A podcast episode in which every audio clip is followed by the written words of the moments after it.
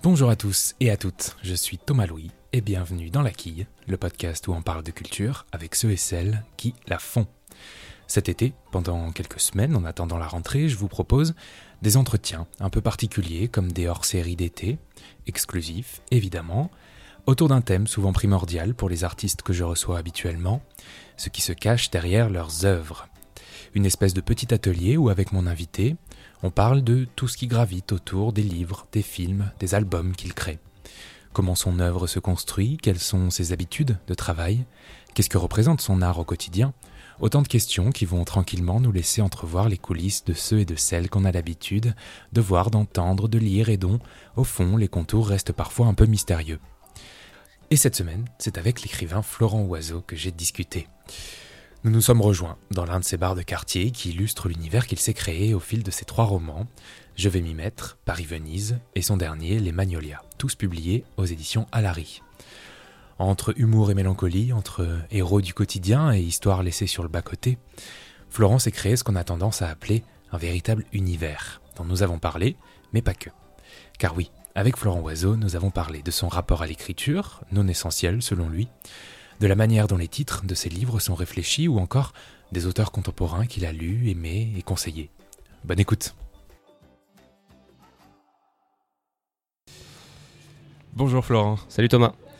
Alors, euh, vous allez peut-être l'entendre de l'autre côté de, l'appareil, mais on est euh, à l'extérieur, on est dans un, dans un, bar, de, un bar de quartier. Dans, dans, mon fief. Dans ton fief. On va pas dire l'adresse peut-être, mais euh, on est dans que ton ça reste mon fief, non À Paris. Euh, est-ce que c'est dans ces lieux que tu, euh, que tu écris davantage ou, euh, ou pas non, non, non, non. heureusement que, que, que j'écris pas quand je me trouve ici parce que disons que le, le patron a, a, une certaine propension à resservir mon verre dès qu'il est vide, donc je crois que j'écrirai des choses assez, assez absconses et assez, assez incompréhensibles. Ce qui, explique déjà, ce qui implique déjà que tu écris sobre. Oui, ouais, obligatoirement. Ouais, ouais. Non, sinon ce sera, ce sera encore plus mauvais que ce que je fais déjà. Donc non, non, quand je viens ici, c'est pour me, c'est pour me, pour me détendre et, et en revanche chercher l'inspiration, mais, mais pas écrire. Ok. Donc tu écris chez toi, je suppose. Exactement. Qui est un lieu confortable et cosy à souhait. Ouais, ouais, et puis tellement grand aussi en termes d'espace. Quel investissement ça demande pour toi d'écrire? Euh, moi, dans la, dans la vie, en, règle générale, je, me, je, je, ne me force jamais trop. Et, et, je ne m'investis euh, jamais trop non plus. En, amitié, en, amour éventuellement, mais, euh, mais euh, pas en termes de travail. Désolé, il y a un, ami un VTC qui passait. Et, donc moi c'est pas tellement c'est pas une souffrance alors je vois qu'il y, y, a beaucoup de, de collègues et d'auteurs et d'autrices euh, qui parle d'état de, de transe, de, de, besoin vital. Moi, très honnêtement, j'écris quand, euh, quand j'en ai envie. Je pense beaucoup à l'écriture, mais euh, je n'écris que quand j'en ai envie. Donc en termes d'investissement, en fait, c'est quelque chose qui est très, très inégal. Ça veut dire que c'est un jeu, un plaisir peut-être, un labeur? Fatalement, c'est un peu de, c'est un peu de, de, tout parce que euh, même si je fais, euh, enfin, j'ai toujours l'air d'être très en dilettante et de faire les choses avec, avec légèreté, mais je, je m'investis quand même dans ce que je fais. Quand même. Oui, c'est quand même publié trois romans. Déjà. Oui, puis c'est important, puis je passe beaucoup de temps à les, à les, à les réfléchir, euh, à, les, à les relire. Donc forcément, il y a des moments où, où c'est chiant, il y a des moments où, où, ça me casse les couilles, il y a des mm. moments où, je prends beaucoup de plaisir. C'est un mélange, c'est un mélange de tout. Et il y a des moments où je joue et je m'amuse. Et le moment de l'écriture en soi, c'est pas du tout un moment, euh, un moment sacré ou euh, où, euh, où, le monde euh, essaie d'arrêter de tourner autour de toi, enfin plutôt continue de tourner autour de toi et toi tu es complètement dans ta bulle. Non, non, non, au contraire, moi j'ai besoin de, de, de, rester connecté à, à, tout ce qui se passe. Je, je crois que j'ai jamais écrit presque une heure d'affilée sans m'interrompre. Il faut absolument que j'ai un, bruit de micro-ondes, que je, je, regarde rapidement la télé, je, je, regarde mon téléphone, un flash info, euh, par le Judas de la porte, quel voisin monte les escaliers. Ah Donc en fait, je, fais plein de petites pauses. Euh, en revanche, voilà, pas de, pas de bruit extérieur comme celui qui se profile. Non, mais je pense que ça va aller. Mais euh, non, c'est pas, c'est pas une introspection euh, totale. Mais par contre, j'ai besoin d'être chez moi et, pas de, de, ouais, voilà, de distraction extérieure, sonore par exemple. Je, je mets pas de musique, je mets pas la télé, mais, mais je fais beaucoup de pauses. Et si je comprends bien, ce qui peut te faire arrêter d'écrire, c'est un peu la flemme. C'est Ou la, la procrastination, comme on l'appelle. Euh, ça peut être la, ça peut être la flemme, mais ça peut être n'importe quelle autre euh, source de, de, de- de distraction. Euh, si je vois deux pigeons en train de roucouler, ça peut me faire arrêter d'écrire. Si je reçois un message pour venir boire un coup en bas, ça peut me faire arrêter d'écrire. J'espère. S'il y a un match de foot que j'ai pas envie de louper, ça peut me faire arrêter d'écrire. Il y a tout un tas de, de- de- de choses qui, qui, au quotidien, passent avant l'écriture dans ma vie. Mais en revanche, quand je fais ces, ces- ces choses-là, euh, il y a toujours un petit coin de ma tête qui, qui prend des notes et qui, euh, et qui laisse traîner les oreilles. Ce qui implique que, euh, au fond, quand tu écris, tu sais un peu où tu vas quand même? Et non, et pour autant, non. Non, Oui. Et, paradoxalement, je crois que cette absence totale de, de structure, j'ai pas de plan, je ne sais jamais ce qui va se passer dans, mes histoires quand je les débute. Euh, D'une ligne à l'autre, je sais pas ce que je vais raconter. Et, et, ouais, d'une façon assez paradoxale, je pense que c'est cette absence de structure et de plan euh, qui, moi, me rassure. Euh, parce que je suis pas obligé de me tenir à une fin, puisque comme la fin je la connais pas, bon, bah, je la découvrirai presque en même temps que mes lecteurs, mais et donc ça, ça me rassure moi. Est-ce que c'est pour ça que tu utilises, euh, par exemple, dans Les Magnolias, qui est ton dernier roman, qui est paru cette année, en janvier Ouais. Est-ce que c'est pour ça que tu utilises des décors comme bah, la maison de retraite où, au fond, euh, il, peut un peu, il peut un peu tout se passer, quoi? Ouais, ça c'est euh, hyper important d'avoir un, un- un décor qui ne qui ne te réduit pas dans ton champ des, des possibles. Mm. Ça c'est très important et et en plus, voilà, j'étais un peu malhonnête juste avant. C'est-à-dire que quand je dis que Ah je bah, réfléchis, je ré- ouais, désolé. Si je dis, quand je dis que je réfléchis à rien, si les décors, quand même, pour moi, c'est important. Ouais. Par exemple, le bar dans lequel on se trouve là, enfin, euh, le tenancier est parti faire la sieste, mais la terrasse du bar, euh, euh, c'est un lieu qui a compté dans mon premier roman. Alors, je l'avais délocalisé, je l'avais mis à un autre, un autre endroit. Qui s'appelle Je vais m'y mettre. Euh, ouais, exactement. Et, euh, et dans lequel j'ai j'ai dé- délocalisé le, ce bar, mais parce que j'avais besoin d'un décor familier. Je, je crois que j'ai pas encore suffisamment de, de, de talent ou d'expérience pour être capable de- d'implanter toute une histoire dans un décor que je connais pas par cœur. Et alors, ce que je savais pas, c'est que, alors, je vais employer un adverbe, tu as toujours voulu être écrivain. Et, Et donc, c'est pas arrivé euh, par hasard, si j'ose dire, cette histoire? Toujours euh, à partir du moment où, où- où j'ai compris que j'avais besoin d'un métier dans lequel je n'avais pas besoin de me raser quotidiennement et qui ne m'imposait pas euh, des rythmes euh, de sommeil drastiques, j'ai commencé à faire le décompte des métiers susceptibles de, de, de me plaire et il ne restait pas beaucoup. Moi, je, Il restait quoi? Garde forestier, il n'y a pas besoin de se raser, mais il y a très très peu d'équipes de nuit, donc c'est Ouais. c'est compliqué. Et puis euh, les autres métiers que j'ai trouvés, il en existe. On n'est pas obligé de se lever le matin ni, de se raser, mais en revanche, ils exigent quand même euh, généralement quand même pas mal d'efforts. euh, et physiques et parfois intellectuels.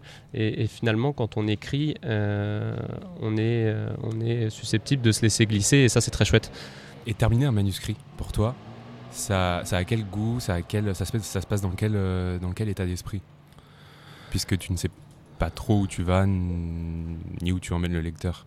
Euh, ça, c'est la, la fin, c'est toujours très particulier. Euh, moi, je- dans un peu tous mes livres, il n'y a, jamais une fin euh, très définitive parce que je euh, j'aime pas tellement imposer une fin et dire bon bah c'est c'est comme si c'est comme ça.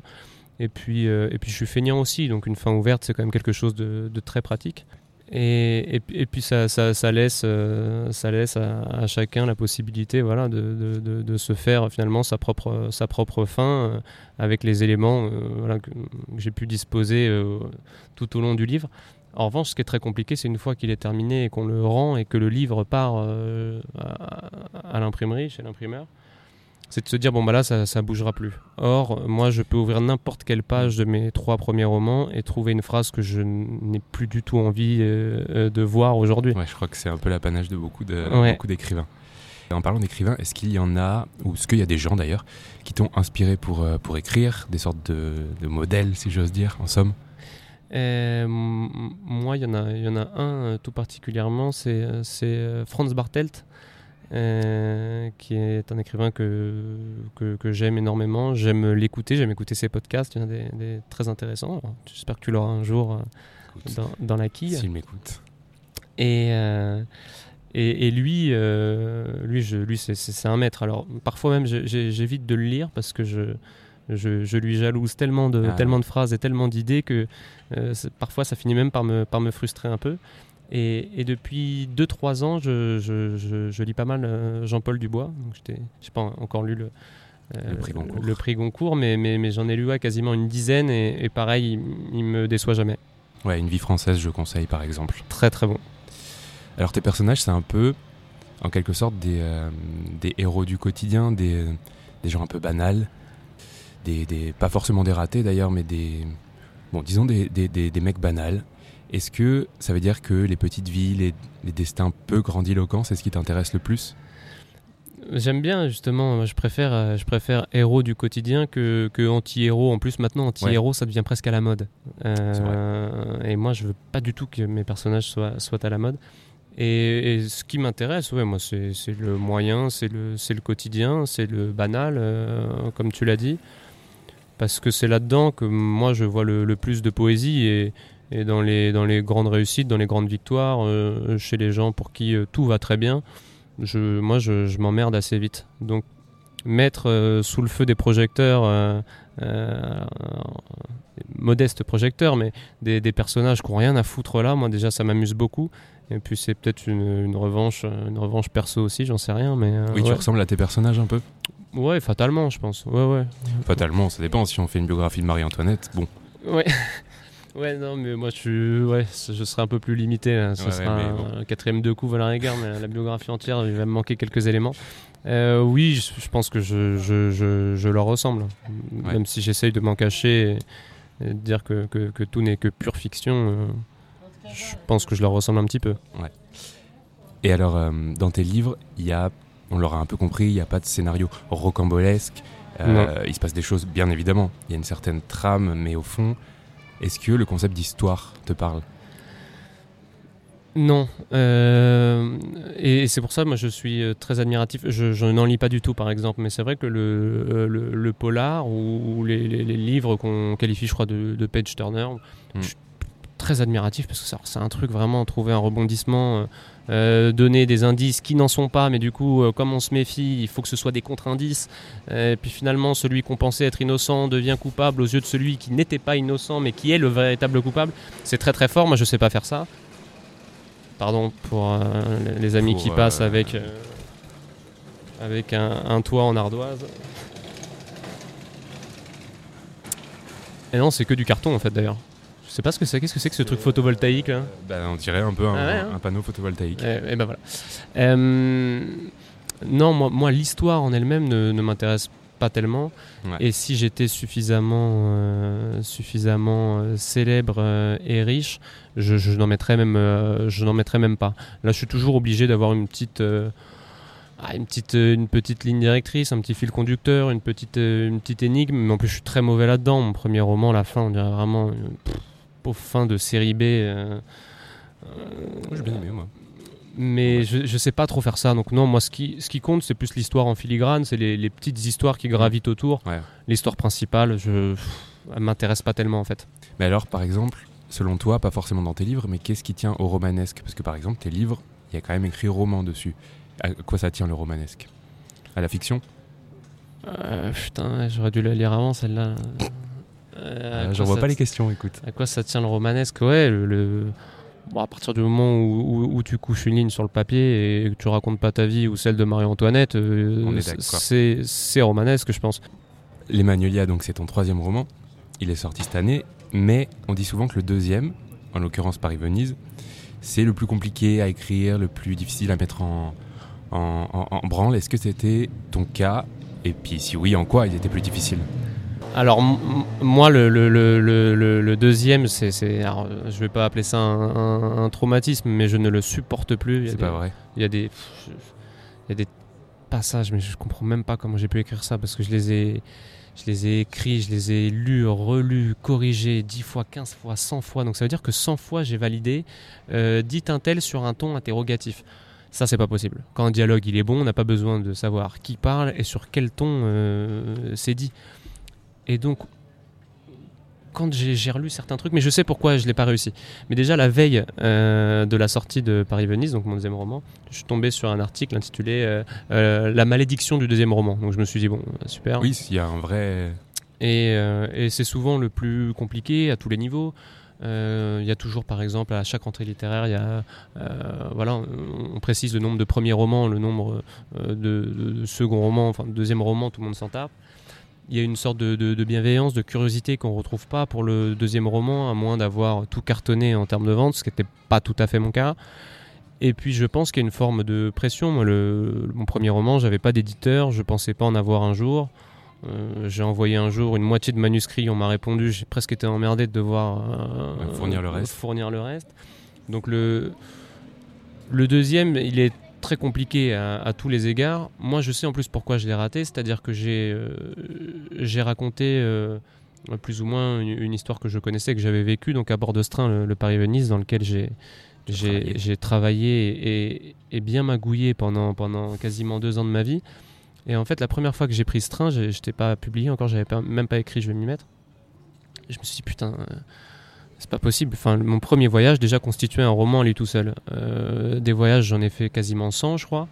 Donc j'aurais presque pu écrire 100 romans. Donc déjà, j'ai voulu faire un condensé de tous ces trucs-là, mais c'était pas bien. Et puis surtout, je voulais tellement pas que le personnage me ressemble, parce que par, euh, je pense que par pudeur, j'écrirais jamais sur euh, moi, mes Ouais. états d'âme, ma vie, mon nombril. Et du coup, j'ai fait un personnage qui était euh, aux antipodes de ce que moi j'ai pu être quand je suis arrivé là-dedans. Donc il est très naïf, très bienveillant, alors que moi j'étais. euh, Bon, bref. Et, et du coup, je trouve qu'il y a une sorte de, naïveté qui émane du roman en permanence et qui me gonfle. Euh, donc, moi, le deuxième roman, j'ai presque eu envie d'écrire le troisième pour être débarrassé de celui-ci. Ok.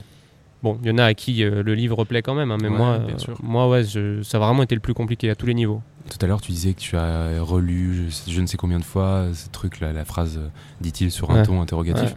Mais tu- précisément, comment se passe la- le travail avec ta maison d'édition euh, qui est à Larry? Euh, Eux, ils l'ont aimé du coup, cette phrase en l'occurrence. Ouais, et puis on l'a, aussi beaucoup retravaillé avec mon, avec mon éditeur qui est, euh, qui est, un- qui est quelqu'un de très, euh, de très exigeant. C'est une, euh, les éditions Larry, c'est une petite maison, c'est une maison qui, euh, qui ne publie que, que 15 ouvrages par an parce que Guillaume Allary et, et Nicole Lattès ne, veulent avoir un, un véritable regard sur chaque livre qui Ouais. est publié, sur chaque histoire et donc sur chaque phrase. C'est un travail tellement euh, colossal. Alors, sur mon livre, euh, sur mes livres, moins que sur d'autres, mais du coup, bah, forcément, lui en laisse aussi échapper. Et, et peut-être qu'il est, euh, lui est moins sévère aujourd'hui avec ce livre que moi je peux, je peux l'être. Mais du coup, il y a un vrai travail avec lui, un vrai Oui, regard. voilà, au-delà de la phrase. Et il il me laisse une, il me laisse une liberté totale, mais par contre, ouais, il me, il me dit jamais, bon, la phrase, la phrase c'est celle-ci. Bon, de toute façon, s'il savait quelle était la phrase, il serait pas éditeur, il serait écrivain. Mais, mais en revanche, il est, très honnête, très franc. Et du coup, on a, de vrais échanges. Et à chaque fois qu'il me demande de, retravailler un passage, parfois ça m'emmerde. Je me dis, mais bon, il, se prend pour qui? Moi, je l'aime bien ce passage. Et puis, quand je mets euh, mon ego de côté, j'ai pas trop de mal à le faire et que je retravaille le passage avec les petites indications que lui a su me donner, je me dis putain merde, il avait encore raison, il est fort. Donc il y a un vrai travail avec lui, et pour autant il me laisse une liberté totale de raconter tout un tas de saloperies et, Ouais. et tout un tas de, de- de- de- de bêtises, mais, euh, mais ouais, j'ai beaucoup de chance d'être euh, publié là où, là où je suis publié. Et il y a un, un sujet que j'aime bien parce que ça m'intéresse. C'est, euh, je sais que par exemple, les Magnolia, t'a- t'avais le titre tout de suite. C'est le choix du titre. Ouais. Comment ça, ça se travaille avec la maison, je suppose, puisque c'est eux, peut-être, d'ailleurs peut-être pas, qui ont le dernier mot, Moi j'ai toujours que des idées de merde pour les titres. Euh, sauf les Magnolia pour le coup. Qui est même pas une idée. C'est ce qu'il me disait l'autre jour. Il me disait, tu en vois. tout cas, il est resté. Il est resté, mais il m'a dit le titre. J'aime J'étais content. Il m'a dit le titre est pas forcément. Il me disait ça, on discutait. justement, dit, tu vois, le titre est pas forcément euh, exceptionnel. Ça m'a ça m'a mis déjà une première balle dans la jambe. Ambiance. Il m'a dit mais mais c'était ça. Bon alors moi, euh, j'arrive pas encore à reconnaître euh, ce que c'est qu'un titre où on peut dire de ce titre c'était ça ou c'est ça. Ouais. Alors parfois, le pire c'est quand j'essaie de trouver des titres intelligents. Alors là, je, On a peut-être un petit exemple. bah, mon tout premier roman que j'avais écrit euh, et qui, euh, bien heureusement, avait été refusé par les éditeurs s'appelait Toute une vie de rien.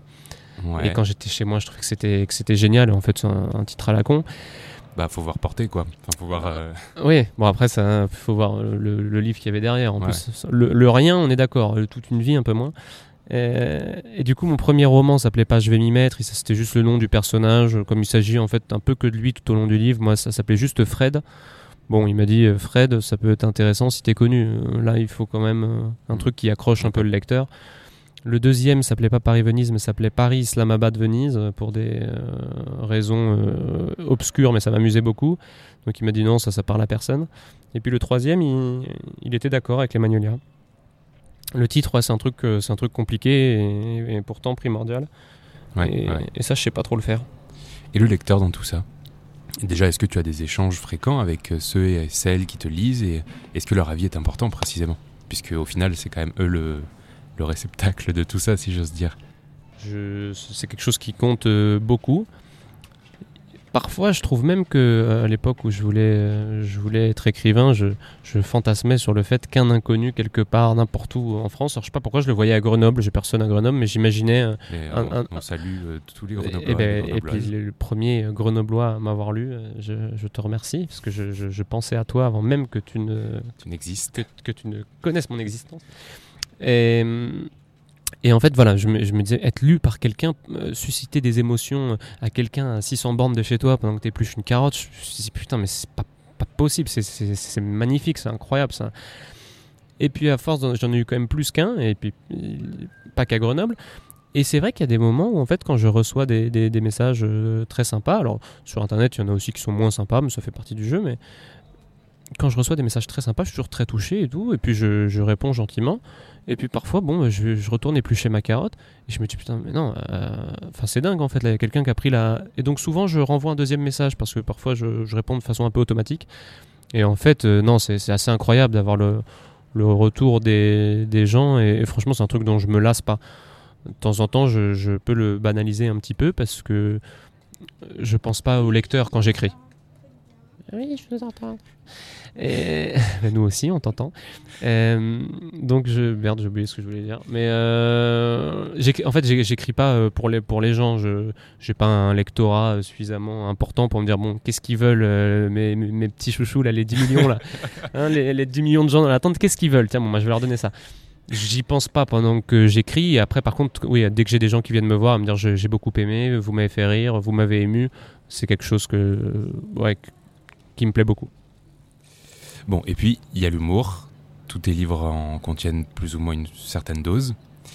Et est-ce que toi, tu aimes en lire de l'humour? Est-ce que c'est quelque chose que, que tu aimes personnellement et qui, a, qui a impliqué que tu en écrives ou, euh, ou il se trouve que t'es es drôle seulement et puis... Euh je, suis vraiment très drôle. Euh, mais c'est dur, franchement, dans, je trouve qu'en littérature, alors moi je me fais pas rire euh, quand j'écris, hein, je peux rien, jamais un moment où je me suis fait, je me suis fait rire en lisant un passage. Alors que je me fais, je suis assez content de moi euh, sur le plan humoristique dans la vie, je me, je me trouve assez drôle.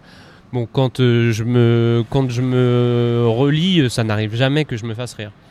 Et en même temps, je suis pas très bon public. c'est dur de me faire rire. De temps en temps, je vois bien, je lis des trucs, je vois bien où est la vanne, et en fait, je la vois trop justement. Je l'ai presque vu venir avant, il me la refout presque après. Et, moi, j'ai besoin de ne pas la voir venir tout de suite.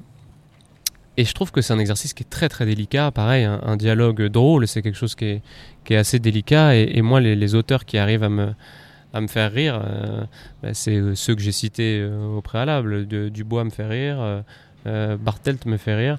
Et c'est vrai que c'est.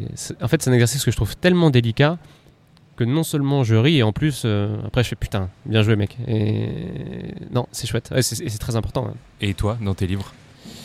Moi je sais pas si j'en sais rien euh, j'ai été euh, à la suite d'une obscure opération marketing un article qui était dans dans, dans, paru dans, dans l'AFP ouais. Le panneau photovoltaïque est de retour ouais non, il n'est pas de retour, il, a, été déposé. Il reste que l'objet métallique très brillant qui nous casse les couilles. Euh, donc en fait, ma toute première interview, donc c'était avec euh, un, journaliste de l'AFP qui avait dit donc, qui avait mis euh, en avant mon, livre parce qu'il était sur les premiers romans. Et il avait dit bon voilà, je vais m'y mettre. Un des, donc c'était quelque chose de quand même assez mesuré. Hein. C'était un des livres les plus drôles et désinvoltes de la rentrée. D'un des livres les plus drôles de la rentrée. Euh, c'est devenu ensuite, sur le bandeau du poche, c'est devenu le livre le plus drôle de l'année. Or, euh, c'est vrai que l'humour, c'est, quelque chose d'important. Moi, c'est une forme de, de pudeur, c'est un exercice qui m'amuse. Donc, j'essaye d'en, dispatcher ci et là. Mais c'est aussi, c'est, aussi un, un cache-misère parce que je, mes histoires, il y a toujours un fond qui est assez sombre. Et, Oui, voilà, j'allais, j'allais justement en parler, ouais. et moi, je, je préfère qu'on retienne ça. Donc, il y a des gens qui, parfois, euh, viennent me voir et disent Ah, bah, j'ai bien envie de rigoler. euh, ah, bah, je vais vous prendre celui-ci. Oui, ça Euh, veut dire que- qu'on fonde pas tout sur l'humour, sur le cynisme, sur. euh, Bah c'est ça le truc et je pense qu'il y a des gens qui ont été déçus en fait. Moi je, Ah, enfin qui ont ouais. voulu acheter le livre le plus drôle de l'année et qui ont vu finalement un décor assez sombre avec. euh, Ouais. Est-ce que d'ailleurs d'autres formats te tentent? Comme peut-être la nouvelle, ce qui est un format plus court nécessairement, et qui correspondrait peut-être à ton envie de procrastiner. De... C'est un format plus court. Euh, Ah, je me donne une petite idée là. euh, bah, la nouvelle, le problème c'est que je ne peux pas publier une seule nouvelle. Non, bah alors, admettons un recueil. Donc il faudrait écrire plusieurs nouvelles. Donc c'est mais plusieurs débuts, être plusieurs fins. lassé plusieurs fois du coup. Par, ah, voilà, par exemple. Mais, mais en fait, c'est un recueil de nouvelles, c'est beaucoup plus contraignant. Moi, au début, je pensais que c'était un truc de feignant aussi. Donc, ça m'intéressait. Et en fait, c'est très compliqué. faut- Enfin, ça, ça- ça nécessite pas mal d'imagination. Moi, généralement, quand je suis dans- perdu dans mon histoire, je parle de bouffe ou je raconte une connerie, j'en ai toujours à raconter. Et puis après, bon, je, je reprends le fil de mon truc. Là, sur une nouvelle, c'est quand même quelque chose de condensé, donc on peut pas trop se perdre. Donc, je sais pas si je saurais le faire. Donc pour l'instant, je n'y pense pas. Et après, les autres formes d'écriture, c'est Je l'écriture pourrais, euh, le par exemple, théâtre par exemple, pourquoi Non, je pas, les saurais- scénarios. Je saurais pas le faire. Je, franchement, je, je, je saurais pas le faire, mais, euh, Hmm. Mais, mais, mais pourquoi pas Mais un euh, jour, on, hein, je- salue tous ceux qui le font. Et on salue tous ceux qui le font surtout. C'est très important. Est-ce que tu as un avis Non. sur. euh, D'ores et déjà, non. Ensuite, est-ce que tu as un avis sur la littérature contemporaine en France? Est-ce que tu en lis déjà, typiquement? Tu vois, je t'avais, dit je Bah savais ouais, que ce on serait était non. hein. Euh, Est-ce que tu en lis par exemple? Ouais, non, j'en lis, j'en lis assez peu. Je, je lis, euh, je lis mes potes, enfin mes rares potes du milieu. Ok. euh, Ce qui est Nic- déjà bien. Nicolas Robin, euh, euh, Olivier Liron, par exemple. Qui est, qui est passé dans ce podcast. Eh ben ouais. Et mais sinon, je, je trouve que les, je trouve que c'est- j'ai un peu- l'impression que c'est quand même toujours les, les mêmes bouquins, les mêmes, les mêmes problématiques. Donc moi, j'en ai absolument rien à foutre. Les mêmes scènes de sexe aseptisées. Alors on met un cachet de MDMA pour que ça fasse bien. Enfin, je- les trucs que je vois passer m'intéressent pas énormément, mais bon, il faudrait peut-être que je sois plus curieux et que j'élargisse. Euh, euh, et merde. C'est l'autoroute du soleil. Ouais, j'ai choisi le pire endroit. Euh, et- et- mais je lis quand même de, de bons trucs. J'ai lu euh, aussi récemment, j'ai lu deux très bons livres qui sont. J'ai lu euh, Anatomie, ça c'est très bon titre. C'est deux très bons titres et deux très bons livres. Euh, Anatomie de, de l'amant de ma femme de Raphaël Rupert, je crois, et, euh, et Chroniques d'une- d'une Chronique d'une station-service euh, de Alexandre Labruff. Chez Tu- Vertical. Putain, t'es bon. Euh, et donc moi j'ai été j'ai été pompiste. euh, c'est l'histoire d'un pompiste en Seine-Saint-Denis. J'ai été pompiste en Seine-Saint-Denis, donc ça ne pouvait que me plaire. Et en plus j'ai trouvé que pour les deux d'ailleurs. hein, euh, là pour le coup les deux sont drôles et, et les deux sont intelligents et euh, je trouve qu'il y, a y tous les ingrédients que, que j'aime. Donc tu vois j'ai- commencé par dire que j'avais pas d'avis puis par chier sur, euh, sur tous les écrivains contemporains nés entre euh, 70 et, et 95. Et finalement, t'adores ça. Et finalement, et finalement, je ne sais m'en passer. Pour finir, est-ce que. bon, alors déjà, est-ce que tu as des projets là en ce moment T'écris ou pas? Euh, ouais, ouais, je- je- je- je- j'ai commencé, euh, j'ai commencé à, Te balader euh, à me, à me balader et, et- et à- et, ouais, un début d'histoire. Je sais pas trop ce que ça donnera. Je dois l'envoyer. Alors là, à, à l'heure où nous parlons, nous sommes. On est euh, le 30 juillet, je crois. Voilà. Et, je dois l'envoyer début septembre, donc envoyer un, un début à mon éditeur. Si- S'il est euh, content, euh, euh, On continue. on, on continue et ça pourrait euh, voir le jour euh, en 2021. Mais euh, bon, faut déjà qu'il soit content et que, que je continue d'écrire un petit peu. Mais j'ai ouais, un, un quart de livre à peu près. Bon. Ok. Et euh, bah, allez, une petite dernière question, mais t'en as déjà parlé peut-être. Euh, Est-ce que récemment t'as eu des choses, des coups de cœur culturels, des choses qui t'ont un peu marqué? Euh, putain, j'ai déjà cité quatre livres. euh, Ouais, voilà, si je pense euh, que si t'en as pas, je pourrais te comprendre. Alors attends. euh, Bah déjà on a été quand même confinés donc j'ai pas pu aller au théâtre autant Non, je rigole, j'y vais jamais. Euh, non, je, putain, la dernière fois que j'ai été voir un film au cinéma, je crois que c'était. T'en as peut-être vu euh, en DVD. Putain, non, pareil. Quel bon film j'ai vu euh... Ouais, non, tu vois, je. Bah, on, a, on a déjà quelques, quelques Ouais. petits livres là, hein, c'est Ouais, sympa ouais, quand même. euh, on a, on a, tu feras peut-être éventuellement, tu mettras une sorte de la bibliographie de, de- enfin les conseils lecture de l'été de, de- de Florent Oiseau avec tous les livres que j'ai cités euh, précédemment. Je pense Ouais. que Je ferai un, un post. la communauté qui est-ce sera très curieuse de, de découvrir tout ça. Et, et non, je regarde en fait très peu de, très peu de films. Il fait chaud, je suis dehors. Puis c'est tout. Et puis, et puis c'est tout, exactement. Ok. Merci beaucoup Florent. Merci à toi Thomas. Et bien voilà, la quille de l'été c'est terminé, mais on se retrouve dans quelques jours avec un nouvel entretien, un nouvel invité, 10, un invité musical, pour parler de tout ce qui gravite autour de son œuvre. Merci beaucoup pour votre écoute et bel été.